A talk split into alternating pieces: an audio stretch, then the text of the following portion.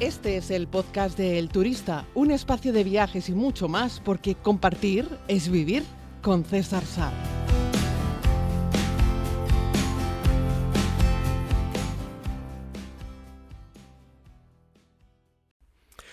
Muy buenos días o buenas tardes o buenas noches, independientemente del momento en el que escuchas este podcast. Yo soy de los que escucha podcast mm, cuando conduzco eh, y ahí es cuando puedo enterarme bien de todo y en muchas ocasiones me pongo un podcast por la noche. De hecho me lo pongo para dormir. Lo terrible es que me pongo asuntos que me interesan, pero a los pocos minutos ya me he quedado dormido. Así es que un podcast relativamente largo, de esos de 45 minutos, una hora o así, a veces tardo tres noches en escucharlo porque lo doy para adelante y digo, este ya lo escuché aquí no, creo, y aquí yo creo que ya me quedé dormido. O tengo que volver casi que al principio porque aunque recuerdo que eso lo había escuchado, no lo había entendido. Así es que bueno, soy un desastre como consumidor de podcast, pero consumo, consumo muchos podcasts, la verdad es que sí. Pero ya te digo, el mejor momento es pues cuando los he descargado para, para escucharlos en un avión, cuando voy conduciendo, en transporte público, ahí es mi mejor momento para escuchar podcast. Y vamos con el tema de hoy, que increíblemente no habíamos hablado sobre esto. Nos lo cuenta Miriam. Hola, buenas César. Mi pareja y yo teníamos pensado hacer un viaje en octubre a Marruecos y juraría que no tienes ningún podcast hablando únicamente sobre Marruecos. Nuestra idea era coger un tour eh, de una semanita más o menos y nos han comentado diferentes tours porque tienen unos 10 diferentes, pero es verdad que nosotros teníamos un poco duda de cuál es el Marruecos imprescindible por hacerlo, por decirlo de alguna manera. Entonces, nada, nos encantaría si puedes hacer un podcast hablando de ello. Pues muchísimas gracias. Y tienes toda la razón. No teníamos un podcast aquí en el. No teníamos un podcast sobre Marruecos. ¿Cómo es posible, Sar, que no tuviésemos un podcast de Marruecos? Bueno, primero, Miriam, decirte que desde mi humilde punto de vista has elegido un buen mes para visitar Marruecos, ¿vale? Es decir, movernos eh, a octubre en Marruecos es un mes muy agradable.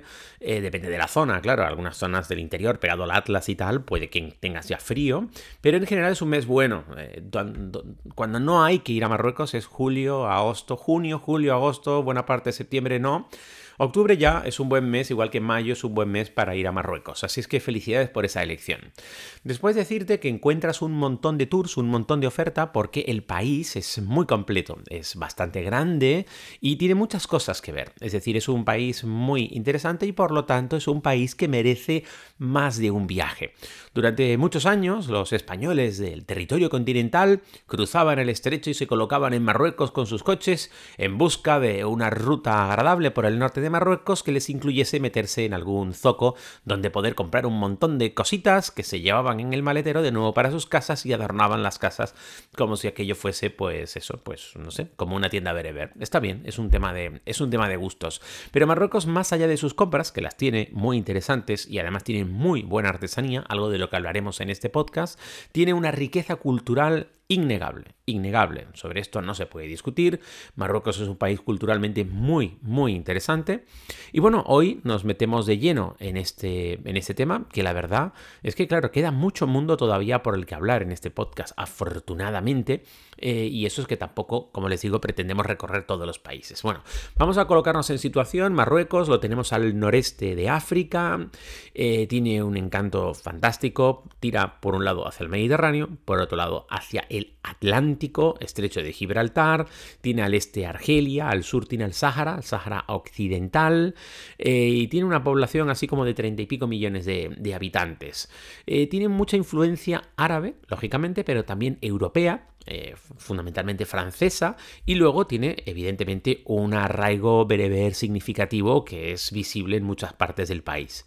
Tiene además una arquitectura propia, propia de la zona, una gastronomía deliciosa y luego tiene un montón de tradiciones, un sitio repleto de, de, festividades locales, festividades nacionales, festividades religiosas que comparten con otros países y eso hace que tenga una mezcla fantástica. Para un primer viaje si es la primera vez que vas a poner los pies en Marruecos, yo te recomiendo eh, un viaje que vaya desde Marrakech hasta, hasta Fez, ¿vale? Y es la rutilla, una rutilla como de 10 días, que es la que te voy a proponer. Esto lo puedes hacer con una agencia, que estas mismas rutas te las ofrece una agencia. Lo puedes hacer alquilando un coche. La buena noticia es que en Marruecos se puede conducir sin problema y las carreteras en general están en muy buen estado en Marruecos. El país está bien señalizado y es seguro para conducirlo. Y luego, además, vas a encontrar que puedes tener unos precios muy buenos en el alquiler de coches.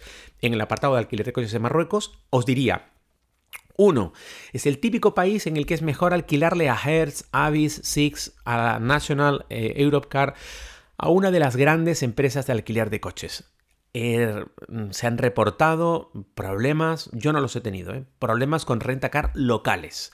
Así es que mejor en este lugar un rentacar global. En el podcast monográfico que tenéis sobre alquilar coches cuando vamos de viaje, os digo que en los países eh, muy como de Europa, en Estados Unidos, en Canadá, puedes alquilar un rentacar local. Tienen un estándar muy alto y aunque la marca no la conozcas, va a estar bien. Igual que cuando alquilas un coche en Tenerife, puedes irte a los rentacar locales. De hecho, los locales aquí son todo. O sea, me refiero a Zicar, Autos Racing, que es alemán, pero está afincado aquí y alquila todos los coches, los alquila aquí. Es un, un rentacar local y estos son buenísimos, con una calidad altísima.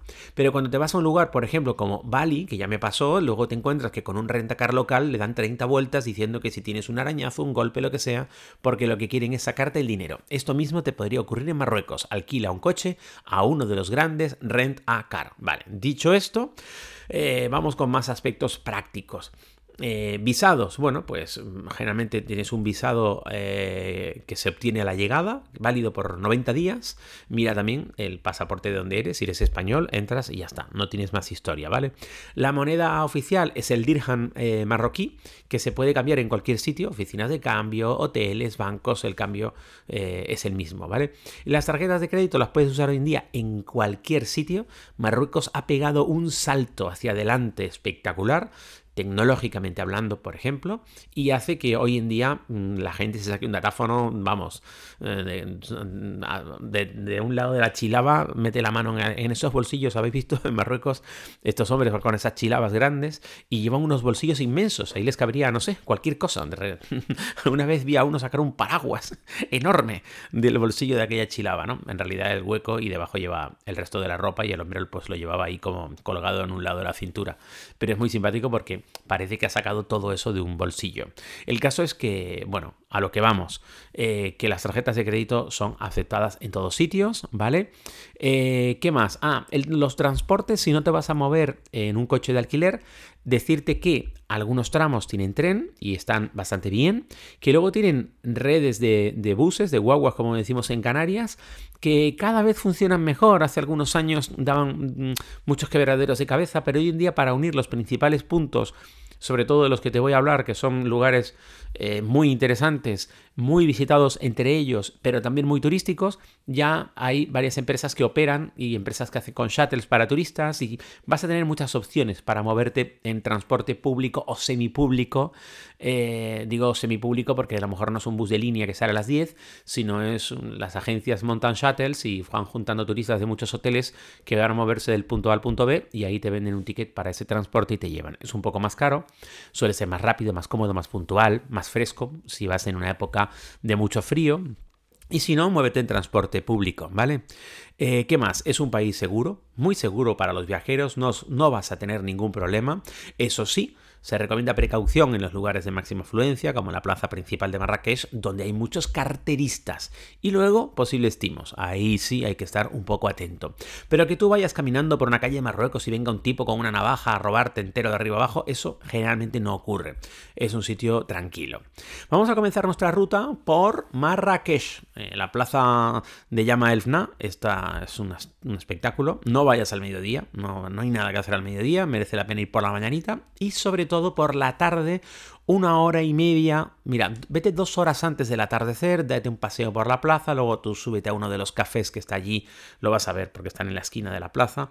Te subes a uno de esos cafés, te tomas un, té, un refresco eh, y ves el atardecer. Y luego la plaza se va llenando más de gente, empiezan los espectáculos, que si fuego, que si serpientes, que ahí se monta un chiringuito espectacular, es muy animado, hacen pinchitos de carne, comen de todo. Bueno, justo detrás de la plaza Snack tenemos eh, todo el tema del bazar, por supuesto, del zoco, que eso sí lo puedes hacer por la mañana, que está todo abierto, hay 18 millones de, de tienditas en aquellos callejones, es muy animado, muy entretenido. Es que solo en eso echas un día prácticamente, ¿vale? El Palacio de la Bahía, los jardines de Majorele, que merecen muchísimo, muchísimo la pena, eh, dar un paseo en Calesa por toda la zona de, la de la Medina, meterte en un jamán tradicional, a disfrutar ahí de un buen baño, de un buen masaje, etc. Yo te diría que desde Marrakech, ahí en Marrakech le puedes meter dos días, que te muevas de alguna manera, ahí tiene, hay tren también, o en, o en bus o en coche, que te muevas a eh, Guarzazate,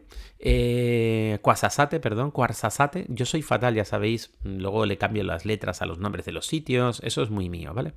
Eh, cuando narro para la serie, me unos, tengo que repetir esto 30 veces, aunque lo lea, ¿vale? Eh, llegamos allí y lo que tenemos es que tienes, bueno, los famosos estudios de cine Atlas, que están muy bien. Ahí han rodado un montón de pelis. Tienes el oasis de Escoura, que es muy, muy bonito. No es, bueno, no es tan grande, aunque luego tampoco hay que decir que tampoco es tan pequeño, ¿vale? Y luego ahí es un sitio perfecto, la puerta del desierto del Sáhara, para hacer una excursión en camello por las dunas, ¿no? Por la zona del Erech Chevi, eh, las dunas del Chevi eh, y hacer una noche en un campamento bereber bajo las estrellas. Esto hay gente que diría, bueno, pero es que esto es muy turístico, un paseíto en camello y tal. Bueno, pero es muy entretenido, un paseo breve en un camello por las dunas, porque las patas como se entierran en la arena, cómo camina el animal. No penséis que van a sufrir, ya hicimos un podcast en el que hablamos sobre los camellos. Eh, son eh, un animal protegido y reconocido como patrimonio de la humanidad por Naciones Unidas y se ha hablado de la historia que ha tenido el camello para el desarrollo de la humanidad y todavía sigue siéndolo. Que un camello suba a un turista para darle un paseo no supone ningún problema para el animal, ¿vale? Por favor, no nos... Eh, no, nos, no lo llevemos al extremo, sobre todo los que luego sois capaces de ponerle unos patucos y vestir a vuestro perro en casa. No sé yo qué, es peor para un animal. ¿Vale? Si, si, vestirlo de ropa para sacarlo a la calle con unos patucos o, dar un paseo a lomos de un camello. Pero no me quiero meter ahí, que sé que pierdo suscriptores cada vez que me, lanzo con estos... Mm, em, ¿Cómo podríamos decirlo? ¿no? Eh, que soy tan sincero y os digo mi opinión al respecto. No nos pongamos en estos extremos, ¿vale? Pasar la noche eh, en un campamento bereber bajo las estrellas, por muy turístico que sea, es una experiencia que tienes que disfrutar. Merece muchísimo la pena. Por favor, ten cuidado, no te quites los zapatos para andar por la duna, lo decimos muchas veces, aunque la arena esté fresquita por la noche. Llévate abrigo, que por la noche la temperatura cambia, hay una gran diferencia térmica en el interior de Marruecos en cualquier época del año. De día puede hacer más bien calor y de noche puede hacer mucho frío, hay clima extremo. Así es que llévate abrigo, pero no camines descalzo porque hay muchos bichos en la arena de los desiertos que salen precisamente por la noche. Digo muchos, muchísimos. Así es que no te arriesgues. Lleva un calzado cerrado y ya está. Con eso no tendrás eh, ningún problema. Luego yo te diría que, tomásemos de nuevo un transporte y nos fuésemos a Tingir y a las gargantas del Todra. Eh, tienes el famoso palmeral, eh, tienes un paseo espectacular para llegar, un sendero largo, muy bonito, para llegar a las gargantas. Y luego puedes visitar en la zona también las cooperativas de tejido de alfombras, que son una auténtica obra de artesanía y ahí es donde le da valor al tema. Ojo, estas no son una alfombra tan tan pulida, tan pulcra como las alfombras turcas o las alfombras persas. No son ni las alfombras otomanas ni son las alfombras eh, persas. Estas son pues las alfombras bereberes eh, de, los pueblos del desierto, que, que, son también muy bonitas, que tienen mucho encanto, pero están hechos con materiales un poco menos nobles, eh, pero igualmente tienen un trabajo espectacular, merece la pena verlo. Esta es una visita que también está como para turistas, pero que ayuda a poner en valor el trabajo del artesano del sitio. Y es algo que yo recomiendo. ¿Qué más? Luego, eh, ahí sí, te recomendaría que pillases un coche si te quieres mover de nuevo a, a Merzouga.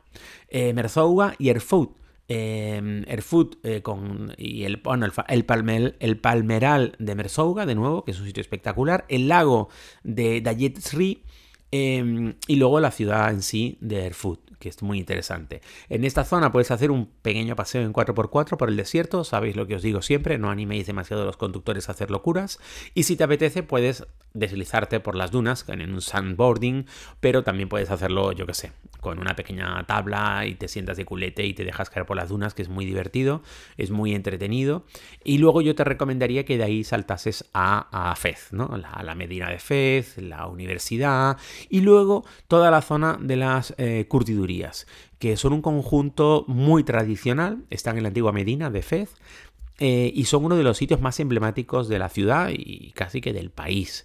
Tiene una visión muy interesante de esta antigua técnica de curtido del cuero eh, que se practica en el lugar desde hace un montón, de, un montón de años, un montón de siglos, ¿vale? Y siguen usando los mismos métodos tradicionales para curtir las pieles de animales, principalmente de ovejas y de cabras, que es lo que abunda por allí, eh, pero eh, hacen una cantidad enorme de productos de cuero, bolsos, zapatos, cinturones, en fin, cualquier cosa que puedas imaginar que se puede hacer con el cuero curtido, ellos lo hacen. y bueno, esto de curtirlo pues lleva diferentes etapas, pues remojan las pieles en unas fosas enormes eh, con un montón de, tinte, tintes naturales, eh, índigo, azafrán, bueno, antiguamente usaban azafrán, hoy en día el precio que está el azafrán, eh, cúrcuma, etcétera, ¿no? Y esto luego pues se pone al sol para dejarlo secar. y bueno, pues tienen algunos aspectos muy llamativos. Es muy colorido en el paisaje encontrar todas estas curtidurías. Es muy fotogénico también. Es un auténtico espectáculo visual, ¿no? Eh, y bueno, la gente trabaja incansablemente ¿no? en esas fosas y usan unas herramientas muy simples para manipular esas pieles durante todo el proceso. Verlo es un auténtico espectáculo. Me he detenido aquí porque es un, es un elemento artesanal, igual que las alfombras, y merece muchísimo la pena prestar atención. De ahí que Marruecos sea uno de los mejores productores de, de cuero de piel curtida del mundo. Exportan de ahí a cualquier rincón del planeta. Es un buen sitio para que te lleves algo de cuero. Ya sabéis que algo de un buen cuero dura para toda la vida. Es un buen bolso de cuero. Eh, lo puedes luego, yo qué sé, tus hijos, tus nietos. Eso puede ir de generación en generación. Eh, y bueno, la verdad es que está súper bien. ¿Qué más podemos hacer? Eh, luego, hombre, si has comprado un billete de avión de entrada y salida por Marrakech, Luego yo te recomiendo que o pilles un tren o vueles a Marrakech para de ahí regresar. Si no, si ya tienes un vuelo que te permita salir por Fez, pues mejor, te ahorras ese traslado interno. Sabéis de lo que vamos a hablar, ¿no? Ah, bueno, en esta ruta que estamos haciendo, te has dado cuenta que, he dejado eh, Casablanca, por ejemplo, toda la otra zona más del norte del país eh, pero bueno, es que había que elegir una ruta. Esto es una ruta de 10 días mm, para hacerla sin demasiada prisa, pero sin pausa, como te has dado cuenta. Y en otro viaje puedes hacer otra ruta del país que incluya, por supuesto, eh, Casablanca, pero había que dejar cosas. Es como si decimos, hagamos una ruta por España de 10 días, pues propondremos algo algo, no sé, haremos pues haremos Andalucía o haremos parte de la costa norte o haremos parte de la costa mediterránea, pero está claro que todo toda España en 10 días no la podemos hacer, lo mismo ocurre con Marruecos, yo me he decantado por esa ruta. Decirte que te prepares para comer bien, porque se come muy bien porque tiene muchas influencias, por supuesto, árabes. Posiblemente el plato más famoso es el tajine, que es un guiso eh, cocinado a fuego lento en una olla de barro, que tiene una mezcla de carne, de verduras, con muchas especias.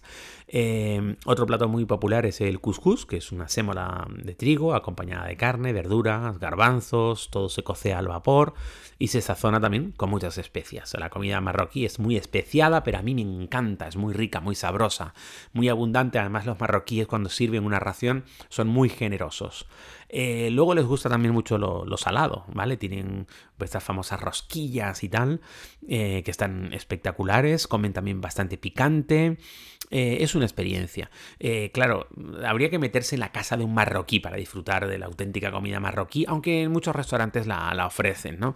En los postres, en los restaurantes, bueno, tienes baklavas que están, por supuesto, en todos estos países del norte de África y, y de la zona de Turquía y hacia allá, ¿no? Hacia, hacia Arabia, pero tenemos los chevaquias eh, que son estas rosquillas de miel y almendras que están para chuparse los dedos, están muy ricos. Igual que todos los pastelitos de almendra que son muy populares y se sirven con, un vasito de té, de menta, y ahí le ponen esa piecita del pastelito de, de almendra que están muy ricos, son muy aromáticos. A mí me gusta mucho. Vamos, que Marruecos es un país muy recomendable, que lo tenéis que visitar. Si sois españoles, hay que decir claramente aunque eso ha estado cambiando con los años, que en general, en general, los marroquíes no se sienten especialmente atraídos por los españoles, al igual que hay muchos españoles que no se sienten especialmente atraídos por los marroquíes. No sé, creo que pasa con muchos países que son fronterizos. ¿no? Luego los españoles del norte tampoco es que adoren a los franceses. Y los franceses del sur tampoco suelen adorar mucho a los españoles. Al final los únicos fronterizos que nos queremos somos españoles y portugueses. Pero tanto con los vecinos del sur, con Marruecos, como con los vecinos del norte, con franceses, tampoco es que haya ahí como un amor que tú digas, ay, qué maravilla que tú vayas por Marruecos, por, por, por Fez y que la gente te diga, ay, es usted español, qué alegría. Eso en general no ocurre. Hombre, un vendedor sí, porque te, quiere vender cualquier cosa, ¿no? Pero en, general yo invito a la gente a querer descubrir Marruecos sin prejuicios, a entender un poco cómo funciona el país y a observar con los ojos abiertos cómo esta sociedad ha ido creciendo y mejorando. Sobre todo si hace muchos años que no vas y regresas de nuevo a Marruecos, descubrirás que el país ha ido despuntando de una manera espectacular. Y como digo siempre, tampoco juzgues a un pueblo por las decisiones que toman sus gobernantes, sería tremendamente injusto.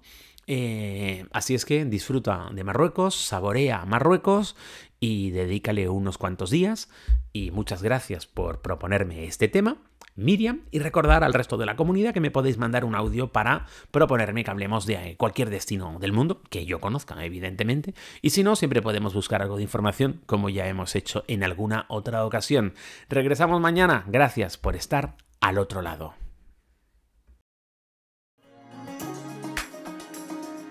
Y si aún no lo has hecho, puedes suscribirte a más contenido en los diferentes canales como YouTube, Instagram o Facebook buscando a César Sar. Gracias por escuchar este podcast El Turista, que es gratuito porque compartir es vivir.